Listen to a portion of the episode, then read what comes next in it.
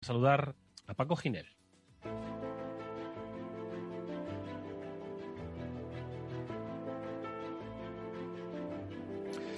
Paco es eh, responsable de, alianzas de Netscope. Hoy nos acompaña nuevamente para darnos pues, eh, cultura y sobre todo eh, conocimiento técnico sobre el origen de los problemas. Paco Ginel, buenas tardes, ¿cómo estás? Buenas tardes, Edu. Buenas tardes, Pablo. Buenas tardes, Mónica. Y buenas tardes también a todos los oyentes. Bueno, recuerdo, fíjate que la semana pasada, hablando con nuestro amigo Abraham Pasamar, él ponía de manifiesto lo importante que era saber qué es lo que había pasado que te han atacado, eso ya se sabe, ¿no? Pero saber qué es lo que había pasado, es decir, por qué se había producido ese ataque, eh, cómo había afectado y sobre todo entender del por qué se había producido ese ataque, cuáles eran las causas técnicas y humanas que estaban detrás de ello. Y hoy, Paco, entiendo que es un poco, eh, yo creo que la lección que desde Netscope nos queréis dejar, ¿no? Pues sí, precisamente cuando comentabais antes de la importancia del ciberespacio, ¿no? Y que cómo cada vez estábamos más insertos, todos particulares, compañías en el ciberespacio, porque cada vez hacemos más uso de esas aplicaciones que están en la nube, que no residen eh, localmente eh, en, nuestro portátil o en nuestro servidor. ¿no? De hecho, la adopción de aplicaciones en la nube aumentó un 22% solo durante los primeros seis meses de 2021. Y realmente para mantener en muchos casos la seguridad de estas aplicaciones, pues no basta simplemente con, coger la configuración básica que la aplicación aporta. Porque muchas veces vulnerabilidades, eh, errores de configuración o mala gestión de roles de usuario pueden causar problemas muy serios, ¿no? Imaginaros que cuando un equipo de seguridad de una empresa tiene que hacer esto para cada una de las aplicaciones SaaS con las que están trabajando, pues en el mejor de los casos se van a pasar todo el día haciendo comprobaciones manuales, corrigiendo parámetros de configuración tras parámetros de configuración y vuelta a empezar si hay una actualización de software, nuevas aplicaciones, usuarios, etcétera. Pero es que en el peor de los casos y a menudo sucede, desconocen a qué se exponen y operan en un estado de riesgo sin ser, sin, ser plenamente conscientes de ello. Y, es que este es el problema, porque a menudo estas configuraciones erróneas eh, eh, eh, y especialmente en aplicaciones SaaS sigue siendo una de las principales razones de los, ataques y representa aproximadamente un 52% de los, de, los, de los incidentes, son casos en los que acciones no intencionadas comprometen directamente un atributo de, seguridad de un activo de información. Entonces, es muy importante cuidar mucho estas configuraciones y el cumplimiento normativo, que al final lo que hace es orientarnos hacia configuraciones de seguridad que se requieren pues, por un organismo público, por una organización internacional con sus, con sus recomendaciones o por eh, normativas sectoriales como las que existen en banca, sanidad, etcétera es importantísimo, sobre todo porque los ciberdelincuentes se aprovechan a menudo de estas malas configuraciones. De hecho, un, ciberataque reciente, muy conocido, eh, utilizó eh, eh, el que utilizó la, vulnerabilidad de SolarWinds comenzó con una mala configuración del servicio SaaS. ¿Por qué? Pues porque SolarWinds recomendaba que las empresas excluyeran el proceso de actualización de su aplicación de los chequeos anti-malware. Entonces, pues esa fue realmente la puerta, una de las vías por las que el malware que provocó todo el incidente de SolarWinds se coló en todos los clientes vía una actualización del propio software de SolarWinds. Mm. Entonces, una sola configuración errónea en una plataforma SaaS puede exponer nuestros datos o abrir la puerta a un ataque sofisticado como sucedió en este caso. Eh, Paco, de dos cosas. Em, hablas de configuraciones o errores no intencionados, ¿no? Cuando se produce una configuración errónea, el por qué se produce. Es decir, estamos eh, teniendo una mala praxis, podríamos haberlo hecho mejor. Se trata de, que, como bien has dicho, se ha apelado al, cumplimiento ¿no? normativo. Y dice, oye, hay que poner decir, todas las herramientas para que esto sea seguro y que la configuración hay que probarla una y otra vez y mejorarla ¿no? Y, evitar este tipo de cuestiones. Y dos, eh, estas, estos errores, estos pecados veniales, bueno, no sé si, si tan veniales, ¿no? Que cometen a veces con esta configuración errónea, tiene solución, eh, ya que no se ha hecho desde, desde el origen, pues por lo menos desde la protección. Las dos preguntas, Paco. Vamos a ver, es, es que la gestión es muy complicada. ¿Por qué? Porque cada vez las empresas usan más aplicaciones SaaS y luego también hay, y creo que todos somos conscientes de ello, y es un tema que habéis tratado múltiples veces, hay una carencia de profesionales de seguridad para cubrir la demanda del mercado. Entonces, mm, mm, mm, yo creo que la vía es utilizar herramientas que automaticen estos procesos lo más posible. De hecho, Garner ha definido una categoría que llama SSPM, SaaS Security Posture Management, y que aplica a aquellas soluciones que evalúan continuamente el riesgo y gestionan el estado de seguridad de todas las aplicaciones SaaS que usas. Entonces, eh, estas, estas herramientas SSPM, SaaS Secure Posture Management, son importantísimas porque lo que están haciendo es monitorizar constantemente las configuraciones de, seguridad de las aplicaciones SaaS con las, con las, con las que trabajas, detectando errores en eh, mala configuración, eh, no cumplimiento con normativas que hayas definido tú que debes cumplir, eh, supervisando comportamientos de usuarios y administradores, identificando a los usuarios y las aplicaciones de riesgo y, en caso de detectar algún problema o alguna mala configuración, facilitando al equipo de seguridad instrucciones paso a paso para llevar a cabo las correcciones necesarias. Y esto en Netscope les ayudáis, entiendo, a ello, ¿no? Pues efectivamente, de hecho es una de las incorporaciones recientes que hemos hecho a nuestra plataforma de, servicios. En Netscope, y hemos hablado ya en otra, en otra píldora de ello, teníamos una solución de Cloud Security Posture Management que nos ayudaba a gestionar estas configuraciones de seguridad en entornos cloud para la gestión de nuestros buckets en Amazon Web Services o el entorno que tuviéramos en Azure o en otra nube pública. Ahora hemos incorporado esta nueva, esta nueva funcionalidad, este nuevo servicio de SaaS Security Posture Management que hace un proceso similar, pero sobre las aplicaciones SaaS que nuestra compañía utilice. Por ejemplo, Office 365, G Suite, GitHub, Salesforce, etcétera.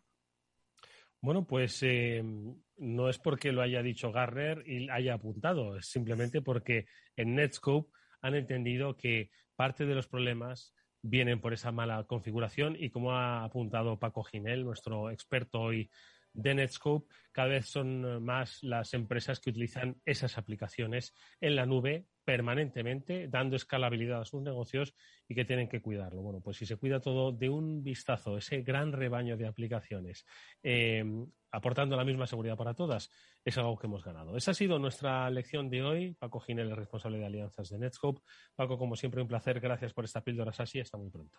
Muchísimas gracias a vosotros. Buenas tardes. Eduardo Castillo en Capital Radio, After Work. Bueno, pues de el conocimiento al hecho, las noticias que se han eh, gestado estos últimos días y que os compartimos con Pablo y con Mónica. Y la primera de ellas, pues lo que decía antes eh, Pablo, ¿no? Que lo físico y lo, y lo digital se funden. Es una noticia, ojo, pues que, que da, en fin, para que veáis un poco que no hay escrúpulos en lo que se puede llegar a hacer y sobre todo la vulnerabilidad a la que estamos expuestos todos, ¿no? Porque todos tenemos cierta debilidad digital. Eh, 240.000 euros estafados a una anciada a través de Bizum. ¿Qué es lo que ha pasado exactamente? ¿Quién empieza un poco a contar esta historia? Pablo. Pues a ver, lo que ha ocurrido en este caso ha sido un, como se podría decir, un conjunto de desgraciadas desdichas, todas juntas, que, lo que han conllevado es al final pues que a una pobre anciana le hayan saqueado la cuenta y se la hayan dejado a cero prácticamente porque tenía pues esa cantidad de 240.000 euros. ¿Qué es lo que le ha ocurrido? Bueno, eh, el, primer, el primer paso o el primer punto lo pusieron no con ella directamente, sino con su hermana. Con su hermana a través de, una, de un ataque de phishing consiguieron acceder a sus credenciales para poder entrar al banco y se dieron cuenta de que podían acceder también, que no tenía mucho dinero la, hermana, pero la, a, la, víctima que atacaron. La víctima final sí. Pero a la víctima final, que era la hermana de, de esta que había caído en, la, en el ataque de phishing, sí que tenía acceso a su cuenta y sí que tuvieron esa cantidad de dinero que tenía. Entonces, a través de una serie de ataques y primero una ingeniería social para conseguir un duplicado de la tarjeta de teléfono de la víctima, pudieron conseguir empezar a hacer transferencias por Bizum de cantidades por debajo de 1.000 euros a pues 200, a, cerca de 100 mulas. Entonces, a través de esas transferencias le llegó el dinero a las mulas y las mulas luego se lo llevaron las, eh, los, los, organizadores de este, de este ataque.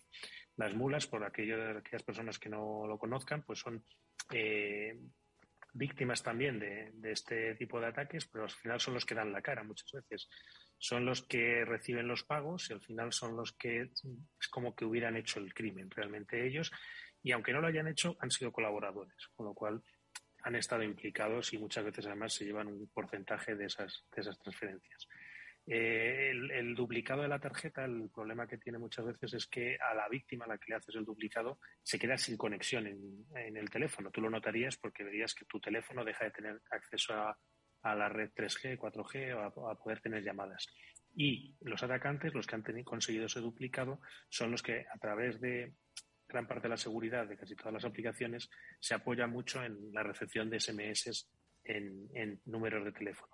Con lo cual, a partir de ahí es donde consiguieron esas llaves para poder acceder y poder ir haciendo este ataque. Además es interesante aquí por qué utilizan concretamente Bizum, ¿no? Porque sabían que si ordenaban transferencias ordinarias, los propios algoritmos del banco iban a alertar de alguna operación pues eh, extraña, ¿no? Así que aprovechaban que precisamente esa víctima tenía activado Bizum, que bueno, esto no es que sea algo malo, por supuesto, sino que vemos que en este caso los ciberdelincuentes estaban utilizando una herramienta que es buena, que es positiva y que nos ayuda para, bueno, utilizarlo como esa trampa saltándose, ¿no?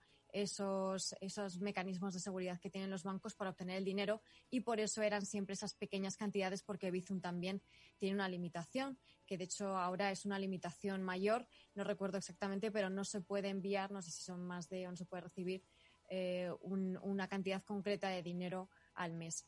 Así que esto es un ejemplo de bueno, pues una estafa virtual, como decía Pablo, con muchas eh, pequeñas técnicas eh, una detrás de otra, que se aprovechan sobre todo de esa ingeniería social en un primer momento para, bueno, pues que la víctima caiga en un ataque de phishing, luego eh, esa ingeniería social para que también eh, consigan duplicar esa SIM, para que, bueno, pues consigan en determinados momentos esa información clave para luego ir accediendo a lo que quieren definitivamente, que es ese dinero, ¿no? Así que algo en lo que podemos ver como eh, las personas podemos, con esa cultura de ciberseguridad que siempre decimos, eh, invertir este proceso, ¿no? Si somos capaces de detectar en alguno de estos momentos del fraude, oye, aquí hay algo sospechoso, aquí me están pidiendo algo que no debería dar esa información, podemos pararlo en alguno de esos momentos, en alguna de esas fases para no llegar a esta situación. Mm. Y todo comenzó con un phishing, de los que llegan a miles a nuestro correo electrónico, a nuestro SMS, al paquete que estamos esperando, porque igual estamos esperando un paquete, pero no nos lo va a traer esa compañía eh, logística que dice. Muchísimo cuidado con, todo esto. Mm. Bueno, pues eh, personas, eh, ciudadanos, pero también empresas, como hemos venido contando desde que empezamos el programa. En esta ocasión, al parecer, se ha producido un ataque de denegación de servicio a diversos medios digitales. ¿Qué es lo que ha ocurrido aquí en esta ocasión? No sé si el problema persiste todavía. Pablo o Mónica. Sí, de hecho, en una de ellas todavía persiste el problema.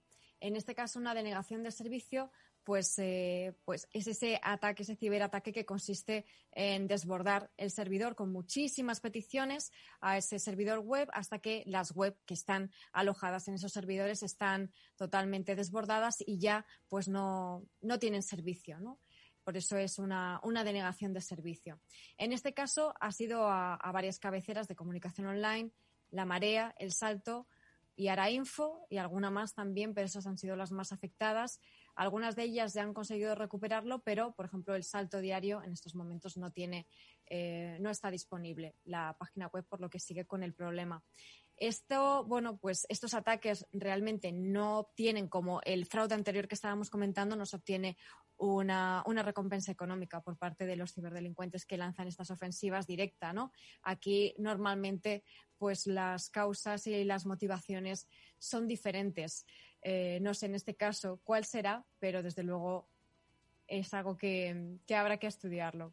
Sí, sin lugar a dudas. Ya sabéis que lo vimos también la pasada semana, el, el, ransomware as a service, ¿no? O los, los diferentes eh, bueno, servicios de, cibercriminalidad eh, a la carta, bueno, pues es algo que está que está ahora mismo a la orden del día. Por lo tanto, los ataques dirigidos desde un sitio a otro tienen una clara intencionalidad. Ya lo hemos explicado mm, por activa y por pasiva. Pablo, ¿quieres comentar algo brevemente? No, como bien resaltar lo que decía Mónica, básicamente que este tipo de ataques el beneficio no lo consiguen directamente, sino que el beneficio lo consiguen eh, de un tercero que es el que saca el beneficio real de quitar a esa empresa de estar en Internet. Es decir, si yo consigo hacer que este medio de comunicación no esté eh, activo en Internet, igual sus lectores se van a otro medio de comunicación a leer sus artículos y de ahí puede venir el, beneficio indirecto del, que contrató este servicio a ese servicio de ataque. Bueno, pues eh, de denegación de servicio eh, también vamos a hablar en nuestra siguiente noticia, pero esta ya tiene un componente menos, digamos, menos humano y más tecnológico, ¿no? Porque al final lo que estábamos contando con, el, con la denegación de servicio de diferentes medios, bueno, pues se han visto afectados a su labor diaria de información y esto al final pues también supone un quebranto económico como a cualquier empresa, ¿no? Pero hoy eh, lo, que, lo que ha ocurrido es una detección de una denegación de servicio pero como si fuese la, la, madre de la denegación de servicio conocida hasta ahora, ¿no, Pablo? Que es lo que es exactamente esto, de los dos teras de, de, capacidad. A ver.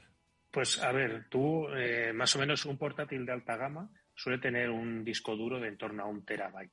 ¿vale? Toda la información que puede almacenar en un, en un dispositivo de este ordenador portátil de alta gama, eh, la multiplicas por dos y toda esa información se la están eh, haciendo llegar de forma directa a, una página web o a un servidor cada segundo, con lo cual lo que está consiguiendo es, digamos, como que el impacto de toda esa cantidad de información de golpe cada segundo.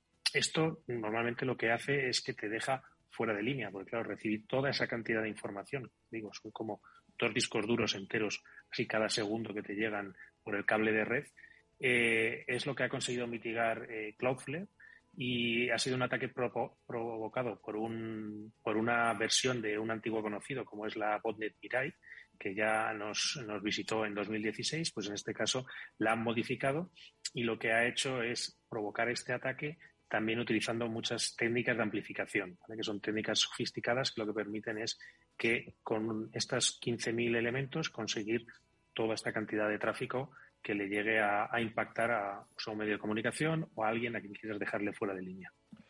Eh, Moni, eh, ¿algún comentario sobre este episodio? ¿Qué te parece?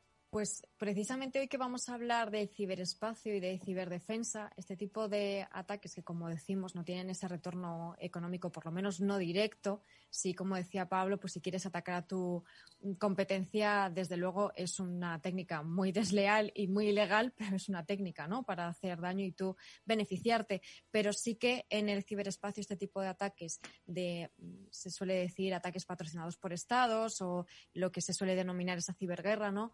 Que podría ser considerado un ciberarma porque estás dejando a tu contrincante totalmente cao. En este caso, eh, pues sin poder operar, porque aquí estamos hablando de eh, por ejemplo, la noticia anterior, dejar sin servicio una página web que se hace muchísimo daño, pero se puede dejar sin servicio eh, cualquier otro tipo de herramienta, ¿no? Lo que puede ser realmente peligroso.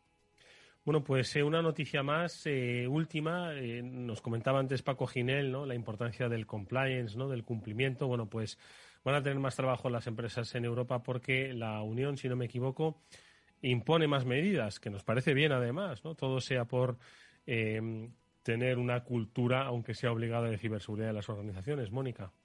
Sí, en este caso es una futura directiva europea de ciberseguridad.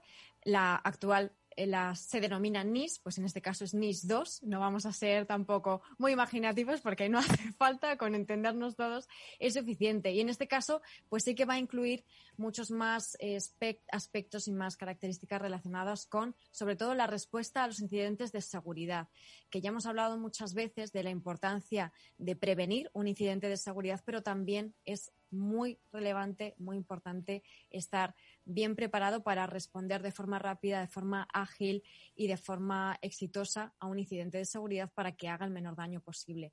También se habla de que hay que reforzar esa seguridad de la cadena de suministro, que lo hemos hablado muchas veces, esos ataques a terceros, a proveedores que hacen mucho daño y hay que tener en cuenta que todos los proveedores que se contratan tienen que tener también esa ciberseguridad en orden. El cifrado de la información, de divulgación de vulnerabilidades, en definitiva que las empresas tienen que planificar mucho mejor su ciberseguridad y su manera de gestionar la ciberseguridad para identificar qué medidas tienen que poner para adoptarla y para mejorar su ciberseguridad. Bueno, pues ojalá que mm, eh, la lentitud con la que muchas directivas europeas acaban viniendo a España no se produzca en este caso con el tema de la ciberseguridad. Vamos a. ¿Querías, Pablo, hacer un pequeño comentario? Yo quería apuntar que dentro de esta normativa. Que también te parece muy bien. Me parece muy bien, pero es que además tiene también una parte muy importante que yo creo que muchos profesionales de la ciberseguridad y muchas personas que han pasado por este programa lo han reclamado, y es que los consejos de administración y la dirección sean responsables de esta eh, ciberseguridad de su compañía, es decir, que sean responsables directos. Que no, solo el CIO. No solamente el CIO, no solamente el CISO, sino que haya responsabilidades legales. Yo creo que la GDPR, una de sus grandes eh, mm, valores o que consiguió mover los cimientos de la ciberseguridad fue esa responsabilidad económica. Aquí yo creo que se está hablando incluso de responsabilidad para las personas directivas, que es lo que puede hacer que nos tomemos más en serio la ciberseguridad. No hay mejor eh, patrocinio de una cultura de ciberseguridad que la amenaza eh, sobre la directiva. Ojalá sea eh, eficaz. Ojalá en este caso, claro, es una responsabilidad legal, así que desde luego que pone más los pelos de punta y, te hace invertir más, como solemos decir en ciberseguridad, que no gastar. Vamos a hacer una breve pausa, un pequeño consejo y volvemos.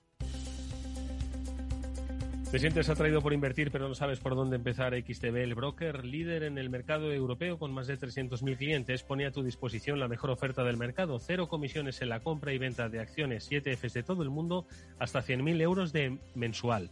El proceso es muy sencillo. Entras en xtb.es y en 5 minutos abres una cuenta completamente online. Además, vas a disponer de la mejor formación del sector a tu disposición, análisis de mercado y atención al cliente en castellano y disponible las 24 horas al día. Con XTB inviertes en calidad, oferta, confianza y seguridad. XTB.es. Riesgo 6 de 6. Este número es indicativo del riesgo del producto, siendo uno indicativo del menor riesgo y 6 del mayor riesgo. After Work con Eduardo Castillo. ¿Suben la inflación y los tipos de interés? Gestionar con destreza y hacer frente a lo irracional es nuestro trabajo en Lazar Fund Managers. Aproveche las oportunidades de la renta variable y la renta fija global con nuestro fondo multiactivo sostenible Lazar Patrimoine SRI y de nuestra gestión flexible de renta fija con Lazar Credit Opportunities. Los fondos están registrados en la CNMV con los números 1890 y 1991 gestionados por Lazar Fresh Gestión con depositario en Cacéis y representados por BNP Paribas Security Services. Los riesgos del fondo son la pérdida de capital, la gestión discrecional, la renta variable, los tipos de interés, el crédito, los futuros, las contrapartidas y las divisas. El objetivo de rentabilidad y el capital invertido no están garantizados. Por favor, consulte lazanfarmanagers.com para obtener más información. ¿Qué es ir más allá? Con Arval podrás llegar donde te propongas de forma más sostenible. Y ahora, oferta especial Black Friday en Renting. Estrena coche. Nuevo Nissan Qashqai desde 339 euros IVA incluido sin entrada. Descubre nuestra oferta en arval.es. Inscríbete y te llamamos. Arval, la transición energética arranca aquí. Después del trabajo, After Work, con Eduardo Castillo. Capital Radio.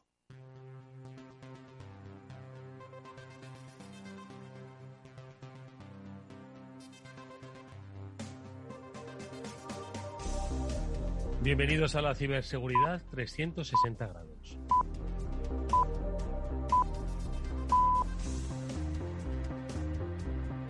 Que hoy en nuestro espacio que desarrollamos con la ayuda de CCNCERT, del Centro Criptológico Nacional, va a hablar sobre el ciberespacio, concretamente sobre las operaciones en el ciberespacio y toda su implicación en la estructura de funcionamiento de un país, en el control de la industria, en las cadenas de suministros que como hemos eh, escuchado en numerosas ocasiones, muchas veces forman parte de ese talón de Aquiles de la seguridad, de eh, una red conectada. Bueno, pues hoy, con la ayuda de nuestro especialista invitado, el coronel Francisco Palomo, que es comandante de la Fuerza de Operaciones en el ciberespacio, vamos a saber cómo se trabaja un poco más, cómo se producen estas operaciones.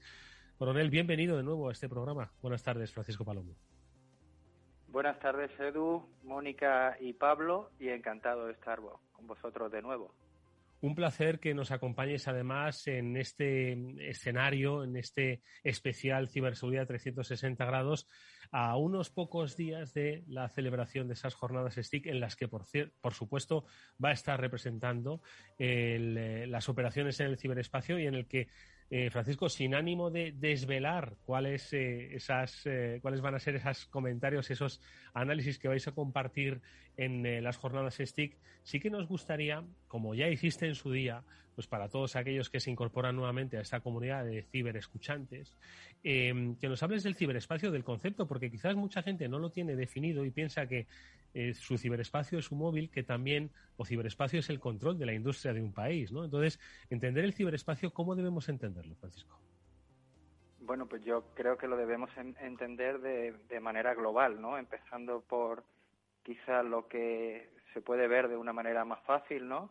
Los sistemas de información, los sistemas de telecomunicaciones, pero además teniendo en cuenta que también estamos hablando de sistemas de control industrial, de infraestructuras críticas y, podemos estar hablando desde un teléfono móvil, que seguramente es lo más obvio para todos nosotros, a un sistema que para hacer radiografías o, o para tomar pulsaciones y que dentro embebido lleva una serie de sistemas y que también pueden ser atacados. Em, y cuando hablamos, eh, eh, de operaciones en el ciberespacio, em, ¿cómo, debemos entender el concepto de operaciones en el ciberespacio? Nos has definido este entorno perfectamente, ¿no? Que va desde lo más eh, pequeño hasta lo más grande, ¿no? La propia infraestructura de, un país. Industrial. Pero cuando hablamos de operaciones, ¿a qué nos referimos? A, entiendo, a la gestión de las mismas y a evitar que se produzcan operaciones en nuestra contra, ¿no? Efectivamente, lo primero que pretendemos es asegurar la libertad de acción, en nuestro caso, con la ciberdefensa en los sistemas y redes del Ministerio de Defensa, eh, obtener información de todos esos posibles actores que, que podrían o que están intentando atacar nuestros sistemas y, y ya si ese atacante ha conseguido tener éxito, ser capaz de responderle de la manera adecuada. Buenas tardes, Francisco. Un placer tenerte en este Ciberseguridad 360 grados en el que precisamente estamos intentando desgranar en este espacio y explicar esa importancia ¿no? de la ciberseguridad de una forma holística, por eso lo de los 360 grados. Que hay que tener en cuenta en este sentido en el ciberespacio eh, ¿cuántos elementos hay que tener en cuenta a la hora de, proteger y asegurar ese ciberespacio? Bueno, yo creo que, tenemos que pensar el, lo, primero que es la parte física, ¿no? Que todos los dispositivos, toda electrónica de red, luego la lógica que lleva asociada, que al final son esos sistemas operativos y esa configuración que habéis hablado anteriormente y que a veces no se hace de, de la manera más adecuada mm. y luego, por último, eh, nuestra identidad digital, eh, darnos cuenta de que muchas veces cuando montamos un sistema estamos exponiendo eh, a Internet de manera pública mucha información que a veces ni siquiera nos damos cuenta y que puede ser utilizada por el por un posible adversario, por un atacante por el enemigo, ¿no? Y eso incluye siempre a, al nivel 8 de OSI, ¿no? Que es el usuario y que normalmente se habla como el rival más débil y al que hay que concienciar para evitar que, eh, por mucho que configuremos todos los niveles más bajos, si al final el usuario no tiene una formación adecuada, va a facilitar que se produzcan esos ataques o que esos ataques tengan éxito.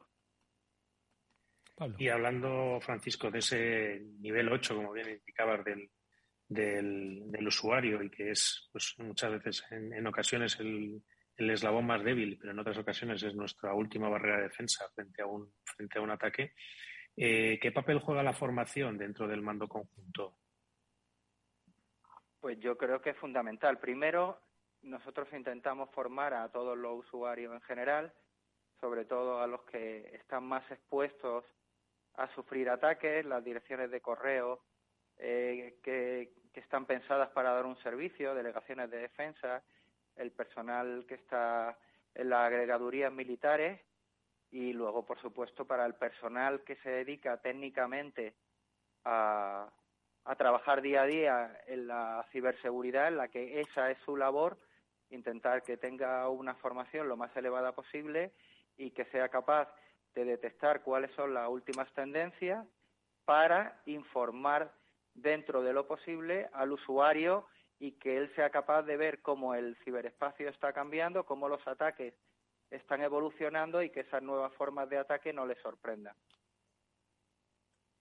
Eh, Paco, eh, dentro del, del, análisis ¿no? que el mando conjunto del ciberespacio eh, desarrolla sobre cómo evolucionan las, las, amenazas, las ciberamenazas, está sin duda alguna el, tema de la cadena de suministro. Antes hacías referencia ¿no? a otra referencia eh, sobre pues, eh, las configuraciones erróneas, ¿no? que son las que ponían en jaque un poco precisamente a esas cadenas de suministro para acceder a niveles superiores. ¿no? ¿Crees que este va a ser el gran reto de los próximos meses, años? Es decir, hacer que esa cadena de suministro se securice porque el, digamos, la, parte visible del iceberg eh, está totalmente securizada, pero la parte de abajo que no se ve todavía sigue siendo, sigue teniendo un gap en cuanto a securización importante. ¿Es ahí donde crees que se debe poner el foco, tanto desde el mando conjunto como desde la propia iniciativa de las empresas privadas?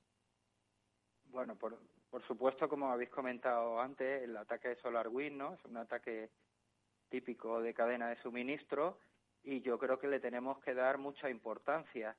Eh, yo también subrayaría la facilidad que podemos o la debilidad que podemos demostrar no si nosotros protegemos muy bien nuestra red, pero los proveedores que nos dan cualquier clase, de servicio eh, no la protegen de la misma forma, pues a través de ellos nos pueden entrar. Y de hecho nosotros hemos observado en los últimos meses que utilizan un punto intermedio, una empresa que da cualquier tipo de servicio y que muchas son de pequeño y de mediano tamaño, son medianas y pequeñas empresas y normalmente eh, por factores económicos tienen una protección más débil y que entran en ellos y, a través de ellos intentan acceder a, nosotros. De hecho, los americanos eh, Ahora en todo su sistema de compra lo que están haciendo es exigir que a todo el que le vende cualquier tipo de recurso, previamente se le pasa una inspección de seguridad y se le exige una serie de criterios y si no, no van a poder actuar con ellos, no van a poder venderle recursos a pesar de, que hayan ganado un contrato. Mm. Estábamos comentando precisamente antes la nueva directiva europea en este sentido, la NIS 2, que precisamente pone el foco en esta cadena de suministro, ¿no? en los proveedores, en que las empresas también van a tener la necesidad o van a tener la responsabilidad de verificar que efectivamente toda esa cadena de suministro eh, es segura. Pero como sabemos, la seguridad 100% no existe y en, en, este caso es mucho más complicado. ¿no? Estamos hablando ya de una cuestión de confianza en, en esos proveedores más que eh, de poder verificar que efectivamente están cumpliendo con todos los requisitos que se presuponen que deben tener. En este sentido, ¿qué pueden hacer las empresas e instituciones, administración pública, eh, para, bueno, estar más seguros en este sentido de que toda su cadena de suministro y sus proveedores no van a, van a generar un agujero de seguridad, Francisco? Bueno, yo creo que por lo menos desde el al final, como tú bien has dicho, la seguridad 100% no existe, pero lo que sí que podemos hacer, si nosotros intentamos cumplir o ser exigentes con la normativa al máximo, pues yo creo que estamos reduciendo el riesgo al mínimo, que es lo que tenemos que, intentar todos, ¿no? Que, llegue un momento en que el coste sea elevado, tan elevado para el atacante que elija otro objetivo y, y nos deje a nosotros, ¿no? Y yo como ejemplo pondría el, tema del esquema nacional de seguridad, ¿no? que las administraciones públicas estamos intentando mejorar en el día a día y cumplirlo y adaptarnos a la normativa y en el momento en que detectemos algo informarlo para que al final los tres ser de referencia nacionales seamos capaces de, de reaccionar y apoyar y difundir esa amenaza para intentar evitar que se produzca en una empresa parecida del entorno o de, o de otro similar. Y Francisco, una, uno de los, de los puntos que quizás algunos ciberataques han, han dejado entrever es esa conexión que hablábamos al principio del programa de lo físico y de lo virtual y cada vez cuanto más se digitalizan las empresas, pues eh, hay que tener mayores niveles de ciberseguridad. En este sentido, ¿cómo, cómo se ve o cómo se trabaja para eh, asegurar la seguridad de los controles industriales y de los sistemas industriales que cada vez más están teniendo conectividad y están incorporándose más a este, a este ciberespacio?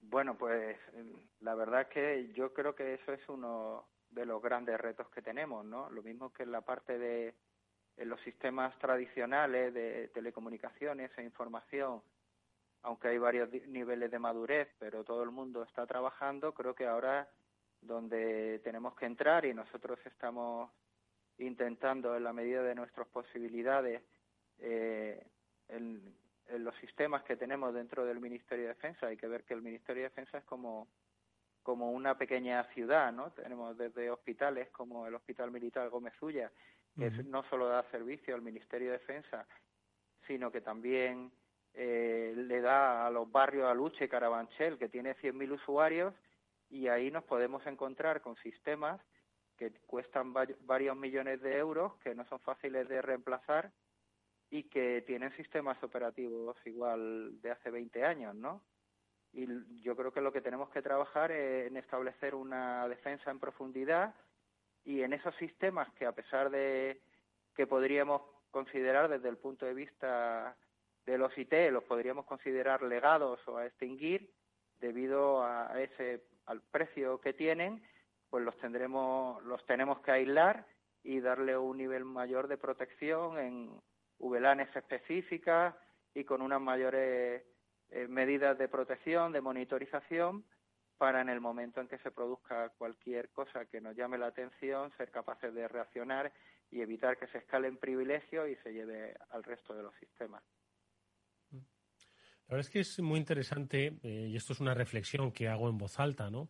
Hoy eh, estamos eh, muchos temerosos del gran apagón energético y gente pues que hasta hace bien poco pues no tenía esa curiosidad, ahora está hasta preocupada por el gran apagón energético y sin embargo, pese a la, los intentos ¿no? por, por, por concienciar sobre los riesgos de la ciberseguridad, nadie habla de los eh, posibles apagones eh, eh, digitales que provienen precisamente del bueno pues de, la ciberinseguridad ¿no? entonces no sé si si te apetece reflexionar Paco sobre esto sobre lo que todavía nos falta por seguir concienciando a, las, a los ciudadanos sobre los riesgos de un gran apagón industrial no motivado por los costes o la falta de suministro energético, como sería el gran apagón de energético, sino porque se haya producido un ciberataque para una infraestructura que no estaba preparado para ello. ¿Quieres hacer una pequeña reflexión? Bueno, yo lo que creo es que efectivamente hay cosas que nos llaman mucho la atención, ¿no? Como el, el tema del apagón energético, pero si en vez de atacar una empresa o una central nuclear o una central eléctrica que a todos nos puede llamar la atención, podrían atacar a, una de las grandes distribuidoras de alimentación y el efecto podría ser igual o incluso peor, ¿no? Porque tendríamos desabastecimiento y bueno, ya lo vimos al principio del COVID como se crea un efecto, un efecto cascada y todo el mundo lo que hace es eh, comprar más y, doblar esa falta de suministros, ¿no? Muchas veces eh, pensamos en cosas que pueden ser importantes, que todos tenemos claro, eh, un aeropuerto, líneas de comunicación, centrales nucleares, pero hay muchas cosas por ahí que teóricamente no tienen tanta importancia, pero que al final el efecto puede ser el mismo o muy superior. Hace un par de semanas eh, Irán sufrió un ataque y, los iraníes que tienen una tarjeta de descuento para cargar gasolina les dejó de funcionar la, la tarjeta, ni siquiera atacaron a, a, la, a las compañías petroleras ni nada de eso, solo con, con un ataque a la tarjeta, pues eso provocó un problema muy importante en el país. Es decir, que, que muchas veces, como habéis dicho, hay que verlo de manera holística y no solo pensar en las cosas que son obvias, que creo que todos las tenemos en la cabeza, sino otras cosas que podrían parecer poco importantes, pero si nos quedamos con la, si deja de funcionar la, la red de semáforos en Madrid, pues eso seguramente va a tener consecuencias, incluso va a haber muertos, ¿no? Tenemos mm. que ver que cosas que parecen no ser fundamentales para nuestra vida sí que lo son también y hay que protegerlas de la misma manera que las centrales nucleares o que los aeropuertos. Eh, por eso, Paco, me gustaría eh, destacar que en estas próximas eh, jornadas STIC, que comenzarán la próxima semana, pues el mando conjunto del ciberespacio va a desarrollar una serie de ponencias y una de ellas Insisto, no queremos que nos la desveles, queremos que la disfruten en directo los que mm, vayan a participar en las jornadas. Se refiere a las ciberarmas como un aviso a la industria española. Es, yo creo, Pablo Mónica, que es la primera vez que en el programa oímos hablar del concepto de ciberarmas. Hemos oído hablar de ciberataques, ciberamenazas, ciberinseguridad, pero ciberarmas, Paco, es la primera vez que entra en este programa, este concepto. Bueno, yo creo que tenemos que ser capaces de evolucionar y cuando ya nos han dado tantas veces, tenemos una capacidad en, en el Ministerio de Defensa, en las Fuerzas Armadas, de responder a un ataque, por supuesto siempre de una manera oportuna, legítima, proporcionada, pero esa respuesta tenemos que ser capaces de, de estar preparados para ella. Y eso implica tener una capacidad de ciberarmas. Eh, se pueden comprar en el mercado, pero ya está perdiendo uno la independencia digital. Y creo que las empresas españolas deben subirse al carro nuestro y apoyarnos, porque además eso significa, creo que, una inversión importante en investigación, desarrollo e innovación. Si todos vamos de la mano, todos vamos a llegar más lejos y vamos a permitir que el día que haga falta tengamos nosotros el control y no dependamos de un tercer país. Pablo, ¿qué te parece la reflexión de Paco? Pues me parece muy interesante y, como bien dice, creo que es el momento también de ir sacándolo a, la luz pública y a, tratarlo sin tapujos, porque muchas veces hablamos de defendernos, hablamos de Mm, herramientas de defensa, hablamos de tecnología de defensa, pero Francisco ha apuntado un punto muy importante y es que en la parte ofensiva em, hay una capacidad de desarrollo mm, generalmente más limitada porque el conocimiento que se requiere es eh, más especializado y además eh, ha dado en un punto muy clave, que es la parte de dependencia. Es decir, si tú no eres capaz de desarrollar esas armas, dependes de las armas de terceros. Entonces, dependes de que te las, quieras te las quieran vender y también dependes de que no te las desactiven en determinados eh, escenarios. Entonces, es un punto, yo creo, una de las charlas que más va a llamar la atención y que yo creo que mucha gente intentaremos estar presentes para ver qué es lo que se comenta y ver cómo se inicia este debate. Mónica, brevemente. Sí, al final el ciberespacio, pues como espacio que es, alguien tiene que dominarlo, ¿no? Y en este caso, el hecho de tener tus propios, tus propias herramientas hace que nadie te pueda limitar esa, esa libertad de acción y puedes dominar ese, ese ámbito de una forma, bueno, pues una posición más ventajosa. Bueno, pues eh, es la confirmación de que son temas muy interesantes los que se van a desarrollar en esas próximas jornadas STIC, que el próximo día eh, 30 de noviembre, 1, 2 y 3 van a tener lugar y de las que daremos, por supuesto, buena cuenta eh, aquí en este Cyber After de Capital Radio y que hoy nuestro invitado nos ha adelantado brevemente sin desvelar, porque lo que queremos es que vayáis y lo escucháis y aprendáis y ha sido muy instructivo conocer cuál es ahora mismo el trabajo que se hace en esa red, de, en esa cadena de suministro que puede afectar tanto empresas privadas como empresas públicas eh, y condicionar pues el espectro industrial de nuestro país. Ha sido el coronel Francisco Palomo, comandante de la Fuerza de Operaciones en el Ciberespacio, del Mando Conjunto del Ciberespacio, al que te agradecemos, Paco, que hayas estado nuevamente con nosotros. Hasta muy pronto, mucha suerte. Muchas gracias y Mucha suerte también a vosotros. Nos vemos en unos días en las jornadas del CCM. Ahí estaremos.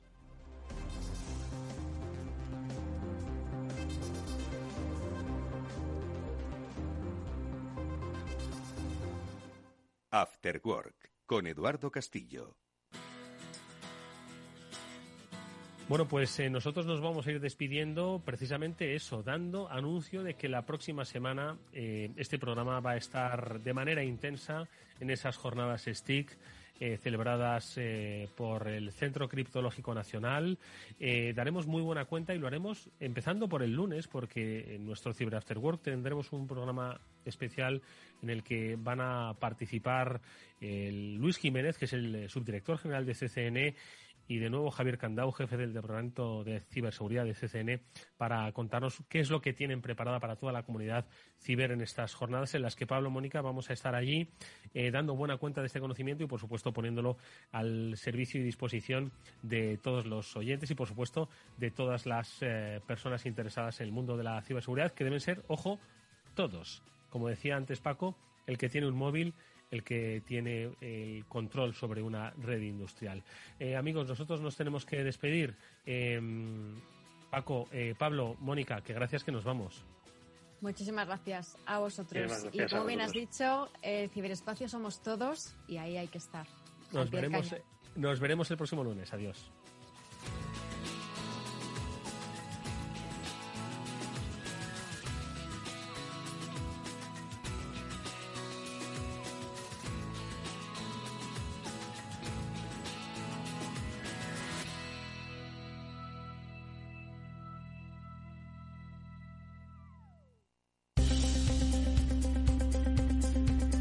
Inviertes en bolsa, esto te interesa. XTB tiene la mejor tarifa para comprar y vender acciones y ETFs. Cero comisiones hasta 100.000 euros de nominal. Si inviertes en bolsa o quieres empezar, más sencillo imposible. Entras en xtb.es, abres una cuenta online y en menos de 15 minutos compra y vende acciones con cero comisiones. Además, la atención al cliente es en castellano y disponible las 24 horas del día. ¿Qué estás esperando? Más de 300.000 clientes ya confían en xtb.es. Riesgo 6 de 6. Este número es indicativo del riesgo del producto, siendo un indicativo del menor riesgo y 6 del mayor riesgo.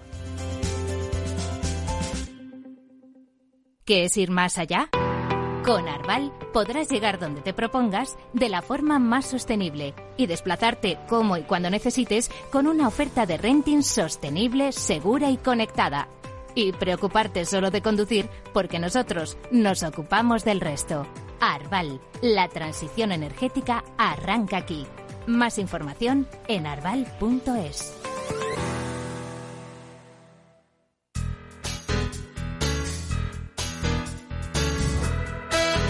Capital Radio, Música y Mercados.